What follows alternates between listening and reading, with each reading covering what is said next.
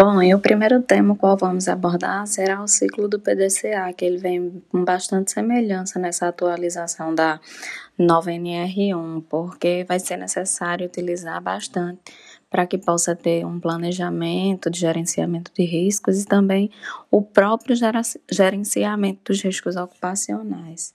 Tá? Então, aqui é só um spoiler e amanhã eu estou gravando e enviando a todos. Fico muito grata desde já com a atenção de todos.